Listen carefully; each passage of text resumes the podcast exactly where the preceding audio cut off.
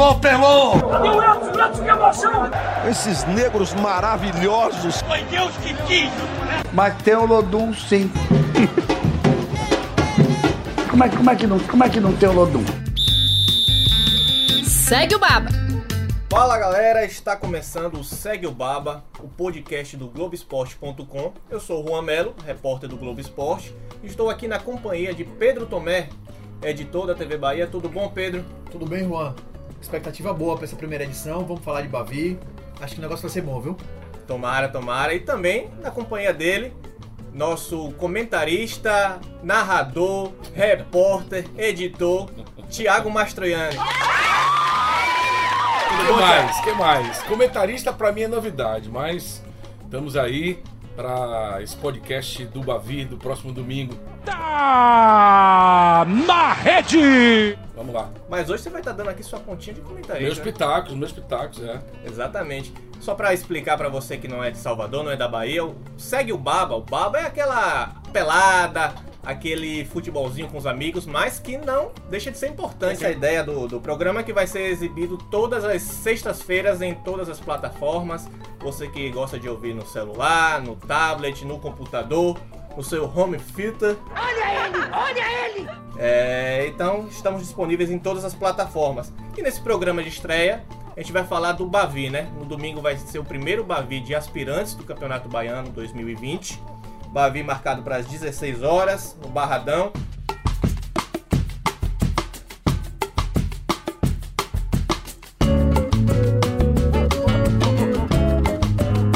Vou começar perguntando para os meus colegas aqui quem tá jogando mais bola nesse momento? Bahia ou Vitória? Começar pelos mais novos, Pedro. Difícil a pergunta, Juan, porque eu acho que ninguém, nenhum dos dois times conseguiu jogar bola o suficiente para convencer as, as duas torcidas. Talvez o Bahia tenha um time um pouco mais encaixado por ter um trabalho de mais tempo, com o Dado trabalhando há mais de um ano à frente desse time, apesar de ter mudado algum, algumas peças, ter chegado alguns jogadores novos, inclusive jogadores importantes desse time titular. Mas a distância é muito parecida, os dois times ainda não convencem. Acho que uma leve vantagem para o Bahia, mas essa vantagem quando a bola rolar, vai embora. Porque os dois times estão muito iguais, são estilos diferentes, mas eu acho que tá em pé de igualdade, viu? Concordo com o Pedro, acho que o Bahia tá um degrauzinho acima por conta da preparação, que já vem desde o ano passado, e por conta de jogadores é, um pouco mais experientes, mais rodados, digamos assim, que já tem uma certa identificação com o Bahia. A exemplo do Mike, eu gosto muito do Mike, o lateral esquerdo. Acho que o Saldanha tem um futuro promissor.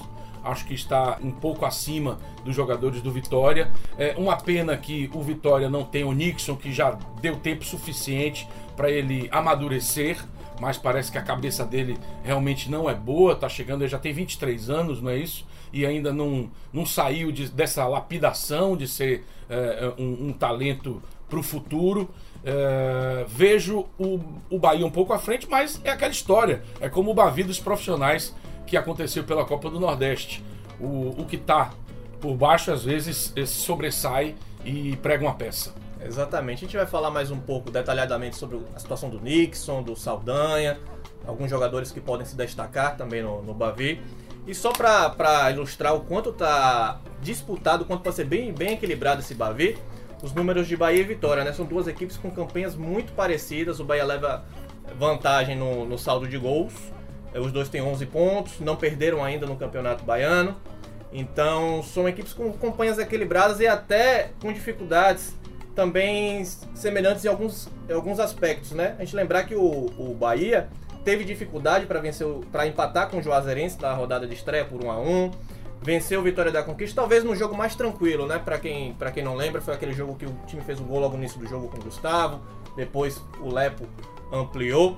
E aí não teve tanta dificuldade. Aí vem o Bahia de Feira com 1x0, gol de Kaique no último minuto, sofreu bastante também. 1x1 com o Jacuipense na rodada seguinte. E o 3x1 contra o Jacobina fora de, é, é, é, é, Fora de casa. fora de casa mesmo. Mas que também foi, foi difícil, até porque o Jacobina abriu o placar, o time fez o gol no segundo tempo. Gramado irregular. Gramado irregular. Então, se a gente observar, não deslanchou em nenhum desses jogos, né? Não teve nenhuma facilidade então, que a gente poderia esperar de um, de um Bahia no Campeonato Baiano, né? Não, realmente, não foi, não teve nenhum grande jogo assim que a gente possa dizer que o Bahia fez. Só que eu vejo é, o Bahia com um, um- um entrosamento maior. Eu acho que o Agnaldo ainda está buscando essas peças e está mexendo muito mais do que o Dado Cavalcante, que procura manter a base do time. Tá um time mais encorpado do que o do Vitória. Mas é, o jogo é no Barradão, torcida única, infelizmente mais um Bavi de torcida única, até resolverem de vez essa questão. E, e aí Não. é que tá, aí é que entra um pouquinho do equilíbrio do Vitória, apesar de estar vivendo uma fase técnica um pouco inferior. E que também não teve facilidade alguma, né? Na rodada de estreia ganhou de 1 a 0 do Jacobina, um jogo apertado, empatou com o Fluminense de Feira em 2 a 2 Juazeirense 2 a 2 ganhou do Vitória da Conquista 2 a 1 e talvez a melhor exibição nessa, nessa, nesse momento, até aqui do Campeonato Baiano, tenha sido 2 a 1 no Atlético de Alagoinhas, que embora tenha sido apertado, foi um jogo que não deu tanta, não teve tanta dificuldade assim. Foi um jogo que controlou a partida, teve mais chances, poderia ter até um placar mais dilatado e não conseguiu, né, Pedro? O que acontece com o Vitória, Juan? Acontece também, acho que tem algum reflexo do momento do clube de modo geral.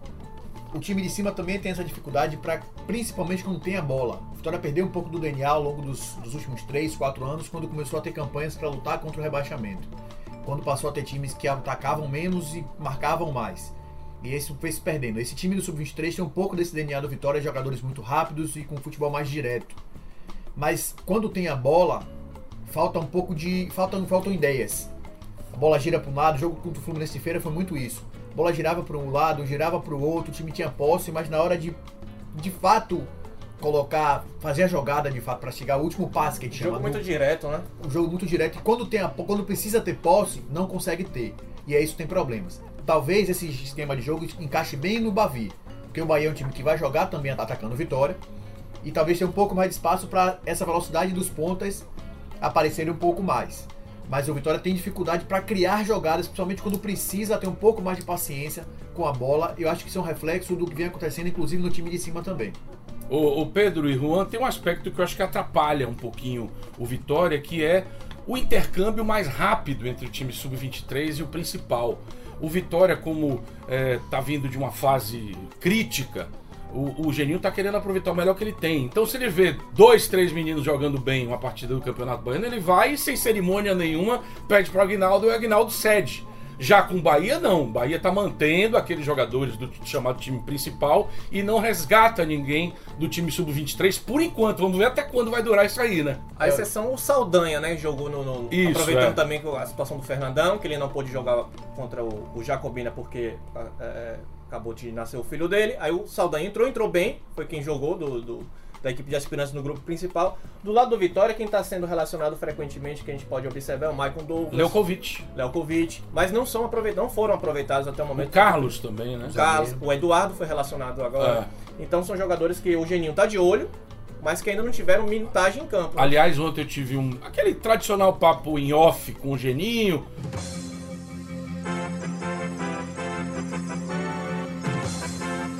Pouca gente, aliás, ninguém foi lá no treino do Vitória, só a Rede Bahia, é, Globoesporte.com, e a gente teve aquele papinho em off e o Geninho derramou elogios ao, ao frente de zaga Eduardo. Ele está muito satisfeito e acha que esse garoto é um daqueles que pode ser aproveitado para a Série B. Porque eu acho que o time do Vitória tem, o, o Sub-23 tem muito disso. É como se fosse uma promoção dentro de uma empresa. De você estar visando lá a Série B, que é um campeonato que dá mais visibilidade. E eu acho que os, os meninos que estão jogando no time do Agnaldo Liz têm muito essa preocupação. Preocupação boa, né? De se destacar para poder servir ao Vitória lá na frente. Exatamente. Acho que mais até do que o, o, o Bahia.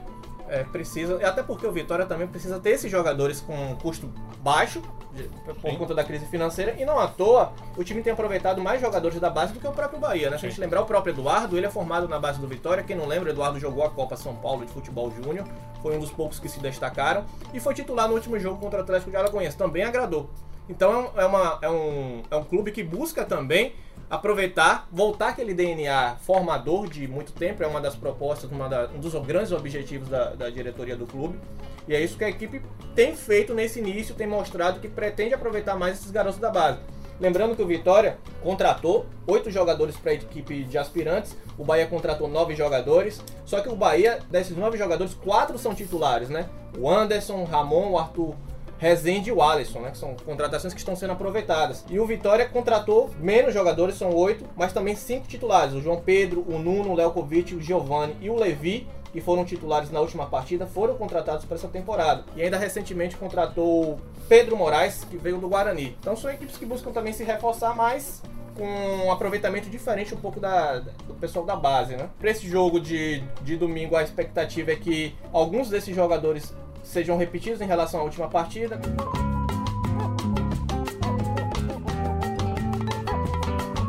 Para vocês, quem que pode decidir de lado a lado o jogo? Eu aposto, nos- é sempre melhor apostar em atacante para decidir jogo. Eu aposto no Heron, que é um jogador que é- eu ainda espero mais dele no time profissional. Eu espero, eu acho que ele ainda tem muito mais a mostrar. Mas ele consegue se dar muito bem nessas categorias de base, nesses, nesses jogos que não são do, profissionais, como a gente diz, apesar deles serem Sente à profissionais vontade, né? ele sente mais à vontade, aí tem uma questão de espaço, de ter mais de comportamento. Eu aposto no Heron do lado do Vitória. É um jogador que chama a responsabilidade.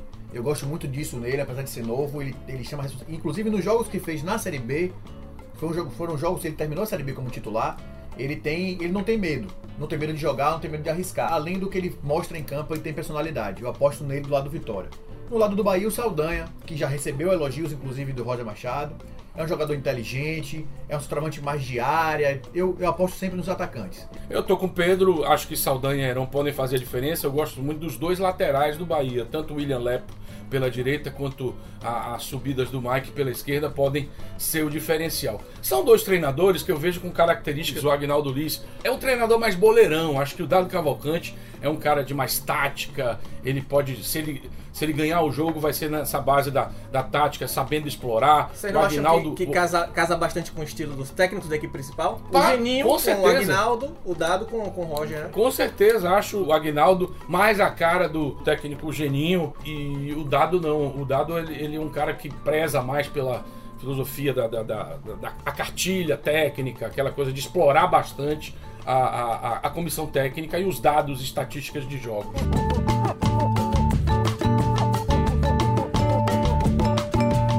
Já pensou o emocional de um garoto desse quando é, chega um Gilberto e passa conselhos um dia antes, na véspera, sabe? Aquele chamar o, o Saldanha para conversar, o Carleto chamar o Leukovic para conversar, como o cara vai crescer, né? Ele vai. A estima vai lá em cima, porque afinal de contas é um cara que já tem uma certa rodagem, que tá ali passando dicas, aconselhando os caminhos certos para ganhar um clássico. Eu acho esse, esse lado emocional dos- do time principal para com o time sub-23 vai ser, vai ser importante também. Essa Talvez- interatividade. Talvez para esse jogo o mais importante seja esse, tipo de atitude no momento, né? Isso. Um- Os bastidores, né? Exatamente. E vocês falaram um pouco desse trabalho do, do técnico nos bastidores. Queria também abordar a situação do Kaique. Né? O Kaique que vai ser reintegrado, foi reintegrado, vai estar disponível pra, para o Bavi, provavelmente no banco de reserva, já que o Saldanha é titular. O que, que vocês acharam da atitude dele naquele momento que ele não. Ele teve uma atitude de indisciplina, por conta disso não, não jogou contra o Jacobina, foi cortado da, daquela partida. Ele. Que, que a expectativa naquele jogo também era que ele pudesse ser titular a- anteriormente contra o, o quando o Fernandão acabou sendo aproveitado. Para vocês, era o momento dele ter tomado uma atitude daquela, lembrando que o Kaique já tem todo um histórico de um jogador que tem uma personalidade forte, melhor dizendo, né? Então, para vocês acham que foi, foi o momento correto dele ter aquela atitude? Acha que valia, tinha espaço para aquilo? Acho que é perigoso, né? A cidade aí, menino aí na informação, é muito perigoso. Às vezes é a influência de um empresário fazendo a cabeça é, do garoto. Pô, não deixa não, não vai, isso não vai ficar assim. E aí o garoto fica com a cabeça fervendo, acaba cometendo é, é, algum, algum ato de indisciplina, algum ato que possa ferir os seus colegas, né? um, um desrespeito, é, são superestimados, então é preciso que também o Bahia haja com a psicologia, a terapia para o garoto também saber absorver esse momento que ele está subindo, que ele pode ser um destaque, porque daí para o jogador cair e, e não ser mais lembrado por ninguém, o futebol desaparecer, é um pulo. Lembrando que o, o Dado, o Dado falou que se reuniu com os empresários do jogador, ele, o Diego Serra, os empresários conversaram, passaram tudo o que eles achavam do caso. Eu acho que foi uma atitude correta para um jogador em formação, que já se, já se mostrou muito importante, né? Lembrar que o Kaique ele foi titular na temporada passada pelo Bahia de Aspirantes, perdeu a posição para o Saldanha no início do ano, estava reconquistando seu espaço até acontecer esse São episódio. meninos, né, Pedro? Agem assim. São meninos. Eu só acho assim, é, talvez pela imaturidade tem um salvo-conduto no, no erro dele. Mas eu acho que não tem espaço para esse tipo de situação em nenhuma hipótese. Em nenhuma hipótese. Ele informação ou não. Cabe, obviamente. Sou meio egoísta, né? Você tá pensando só em você. Exatamente, Hugo, exatamente. Eu só acho que tem que ter esse acompanhamento muito próximo, de fato, como o Dado disse ter feito. Sentou todo mundo com o diretor de futebol para passar para ele a ideia do, do que ele fez e do que ele pode ser. Então, só o talento hoje em dia não resolve. A gente tem diversos exemplos.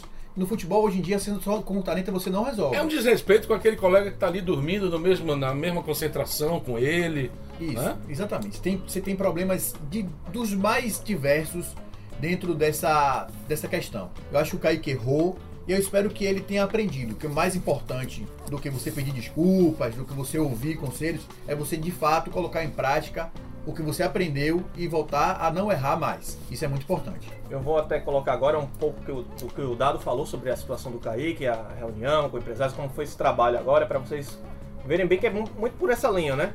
Vamos ouvir. É importante ter, primeiro, cuidado para não expor o atleta, né?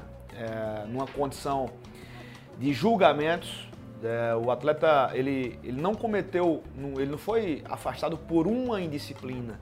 Ele foi afastado por um comportamento inadequado que poderia culminar em algo mais grave lá na frente. Então, é, ao invés de remediarmos algo muito maior, nós preferimos, e eu tomei essa decisão junto com a direção, eu preferi antecipar que esses fatos não viessem a acontecer lá na frente, dar um puxão de orelha no atleta, direcionar ele para o melhor caminho, deixá-lo de castigo mesmo, afastar um pouquinho, fazer com que ele trabalhe separado para ele refletir no que ele vinha fazendo.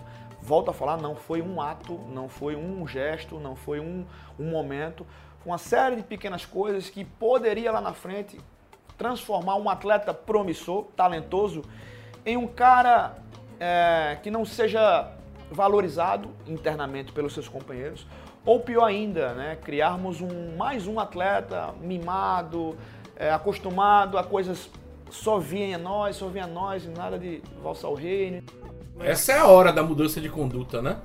Concordo Não plenamente. pode né? queimar o filme do garoto tão cedo assim e usar a psicologia aí pra acertar a cabeça do, do cara, né? É, é hora de você dar, dar esse toque e agora é esperar o, o garoto reagir. Além dele, também há um, um- um caso emblemático do outro lado, que é o Nixon, né? O caso do Vitória. Nixon que começou como titular mais uma vez na equipe de aspirantes, esperando uma oportunidade para brilhar e voltar ao time principal. Foi bem no início, fez dois gols, mas já perdeu a posição e já não pode nem jogar o Bavi. Há essa, essa possibilidade por conta da, do extracampo do Nixon, que é muito complicado. O Agnaldo conversou com a gente também é, recentemente, falou que o, o Nixon tem que trabalhar esse lado do extracampo. Já conversou com ele sobre isso, já conversou com o pai do Nixon, Jackson. Pra gente é filme repetido, né? Filme repetido. O problema de Nixon talvez seja pior do que o jogador que acha que joga mais do que joga. Nixon subestima o próprio talento. Ele, ele não consegue enxergar a capacidade que ele tem enquanto jogador de futebol e o quanto a falta de comprometimento dele para com ele mesmo atrapalha o desenvolvimento de carreira de Nixon. Nixon já teve a oportunidade no profissional do Vitória inúmeras. Em todas as vezes ele foi. No último jogo dele no Vitória no ano passado, ele errou um passe de meio metro, entrou no segundo tempo, foi um, um dos piores desempenhos dele, talvez, como jogador. Saiu extremamente vaiado, nunca mais ele voltou. Aquilo deveria servir de lição para ele. Que era um jogador que tem muito mais talento para fazer aquilo que ele fez. Ele sabe disso. Mas o comportamento dele, a negligência dele com ele mesmo, pra mim é- é uma coisa assim que eu não consigo, eu não consigo explicar. Eu ima- eu imagino quanto seja angustiante para as pessoas que estão ao redor dele, para os treinadores, para o pai dele que sabe o que é ser jogador de futebol, jogou em altíssimo desempenho, Jackson. É. Teve, no- já em quase final de carreira no Vitória, ainda assim foi um jogador extremamente importante. 38 anos jogava demais no Vitória. Pois ele, ele sabe o quanto que é importante você se cuidar, você ser o tempo todo ser o seu parceiro principal, né? A sua dedicação. A gente tem diversos exemplos disso. O quanto deve ser complicado para essas pessoas ao redor dele tentar explicar, Nixon, o caminho é esse, e ele não conseguir seguir. Eu, o, o fato de Nixon é realmente é triste você ver um jogador com tanto talento se perder, sem nem dar o passo a seguir na carreira. Nixon ainda é uma promessa, não conseguiu ser um jogador de fato, um bom jogador de fato. Então, se ele tivesse conseguido pelo menos, você já diria, pô, pelo menos ele foi. Ele nem, se- nem chegou a ir dar o passo além na carreira dele. Isso é muito ruim. Infelizmente eu falo isso com tristeza. Eu acho que é um caso perdido. O Nixon ainda vive muito sob os holofotes do pai, né? É aquele cara superestimado dentro do clube, tem tantos anos de clube. Olha, o Nixon, o Jackson jogou no Vitória até 2009. O Nixon já era da base por aí, você vê, já são 10 anos de clube. Ele acaba ficando ali, vai é, uma amizade aqui, outra acolá, e ele acaba sendo cercado, ele, ele é blindado das coisas e acha que manda em determinados setores. Não tem ninguém pra falar Acha que manda tá na enfermaria, acha que manda na rouparia, no- na, na cozinha, sabe? Mimado, tem dessas coisas também. E, e não se cuida, né? Não se cuida nem fora, nem dentro de campo. Tá sempre acima do peso. Hoje em dia não consegue acertar um passe de, de um metro. É, e é um cara que a gente percebia desde cedo que tinha um toque de bola refinado, que tinha visão de jogo, sabia bater bem pra gol. Acho que ainda sabe, né? Eu não torcer aí pra que eu esteja errado, que eu queime a língua. E tem uma certa moral, né? Porque por mais que esses episódios se repitam, todo ano ele começa como titular, tem a oportunidade de ter sequência jogando. Exatamente, você falou, falta- todo técnico, quando chega aqui no Vitória início de temporada, não, vamos dar oportunidade ao Nixon. E ele não aproveita. Ele não pode se queixar disso. O Agnaldo também, ele falou sobre a situação do Nixon no, no Vitória. Vamos ouvir aqui um pouquinho. E, e eu sei que às vezes a gente, eh, passa um pouquinho dos limites, come um pouquinho demais, é, e, e tem uns excessos que, que, que prejudicam, né? E o, e o Nixon tá, tá buscando, a gente tá, tá, tá com dificuldade nesses, nesses últimos dias aí de, é, de fazer uns ajustes, né? Porque tem que ter uns ajustes que às vezes foge da comissão técnica, né? Aí já entre, entre diretoria, né? E, e, e Nixon, que, que foge alguma coisa que a gente está tentando é, ajustar para a gente é, contar com o Nixon, né? Mas quando o Nixon é, desejar, de fato, realmente ser o jogador que ele, que ele, que ele pode ser, isso vai ser uma, uma coisa fantástica, não só para o Vitória, mas para o Nixon. Pois é. Então só falta o Nixon desejar ser o jogador que pode ser, né? Que a única pessoa que pode mudar a carreira dele é ele mesmo. Ele- quando ele perceber isso, pode ser que, que ele mude, mas espero que não seja tarde quando ele perceber isso, né? Exatamente. Fechando aqui pra sobre o Bavi. Pra vocês, um Bavi truncado, um Bavi catimbado ou um Bavi de muitos gols e abertos? O que que vocês esperam pra domingo? Eu queria um Bavi solto, um Bavi alegre, é, Bavi da molecada, da meninada, querendo aparecer, querendo se mostrar para comissão técnica, para direção, para torcedores, para o Brasil, porque o Brasil vai acompanhar também esse Bavi, o primeiro do Baianão. Queria ver o Bavi alegre e queria ver torcida também do time visitante, que infelizmente é, isso ainda não foi resolvido e deixa uma pitada de tristeza no clássico. Eu não sei se o Bavi vai ter muitos gols, mano, mas, mas eu espero que o Bavi seja bem jogado. Seja jogado. Eu acho que não tem aquela carga que os, os, time- os times principais trazem de outros Bavis. Vou jogar mais leves, né? Por isso É. mesmo eu acho que eles deviam jogar mais soltos, mais, É, eu acredito com que mais ousadia. Aquela rivalidade, daquele Bavi você me deu uma pegada, aquele Bavi você me disse isso, aquele Bavi você me disse aquilo. Por mais que eles já tenham jogado contra, mas os times mudaram, eu acho que vai ser. Tem essa, essa aura mais leve, vamos dizer assim. Eu acho que vai ser um jogo bem jogado, a expectativa é de um jogo, um jogo bom. Tomara, tomara que eles não tenham nenhum receio, que joguem como, como a gente espera. E que seja um Bavi de fato bem jogado e não com aqueles Bavis muito tr- truncados, muito parados. Que seja um Bavi bom para todos nós. E vamos encerrando aqui nosso programa de estreia.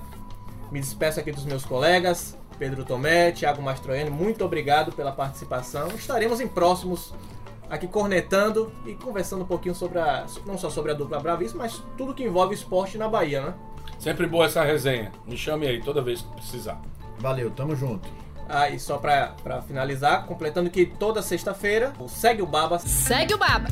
vai seguir é, todas as plataformas disponíveis e também passar a ficha técnica, né? Porque estamos nós três aqui, mas tem muita gente participando do, da nossa, do nosso programa. Rafael Santana, Rafael Carneiro, Gustavo Castelucci estão, estão nos bastidores nesse, nesse programa inicial, mas nos próximos com certeza vão participar conosco. Então, desejar a vocês um bom Bavi e muito obrigado e até a próxima, pessoal.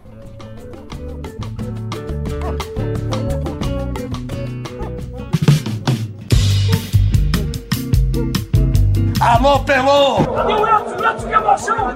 Esses negros maravilhosos. Foi Deus que quis! Mas tem o Lodum sim.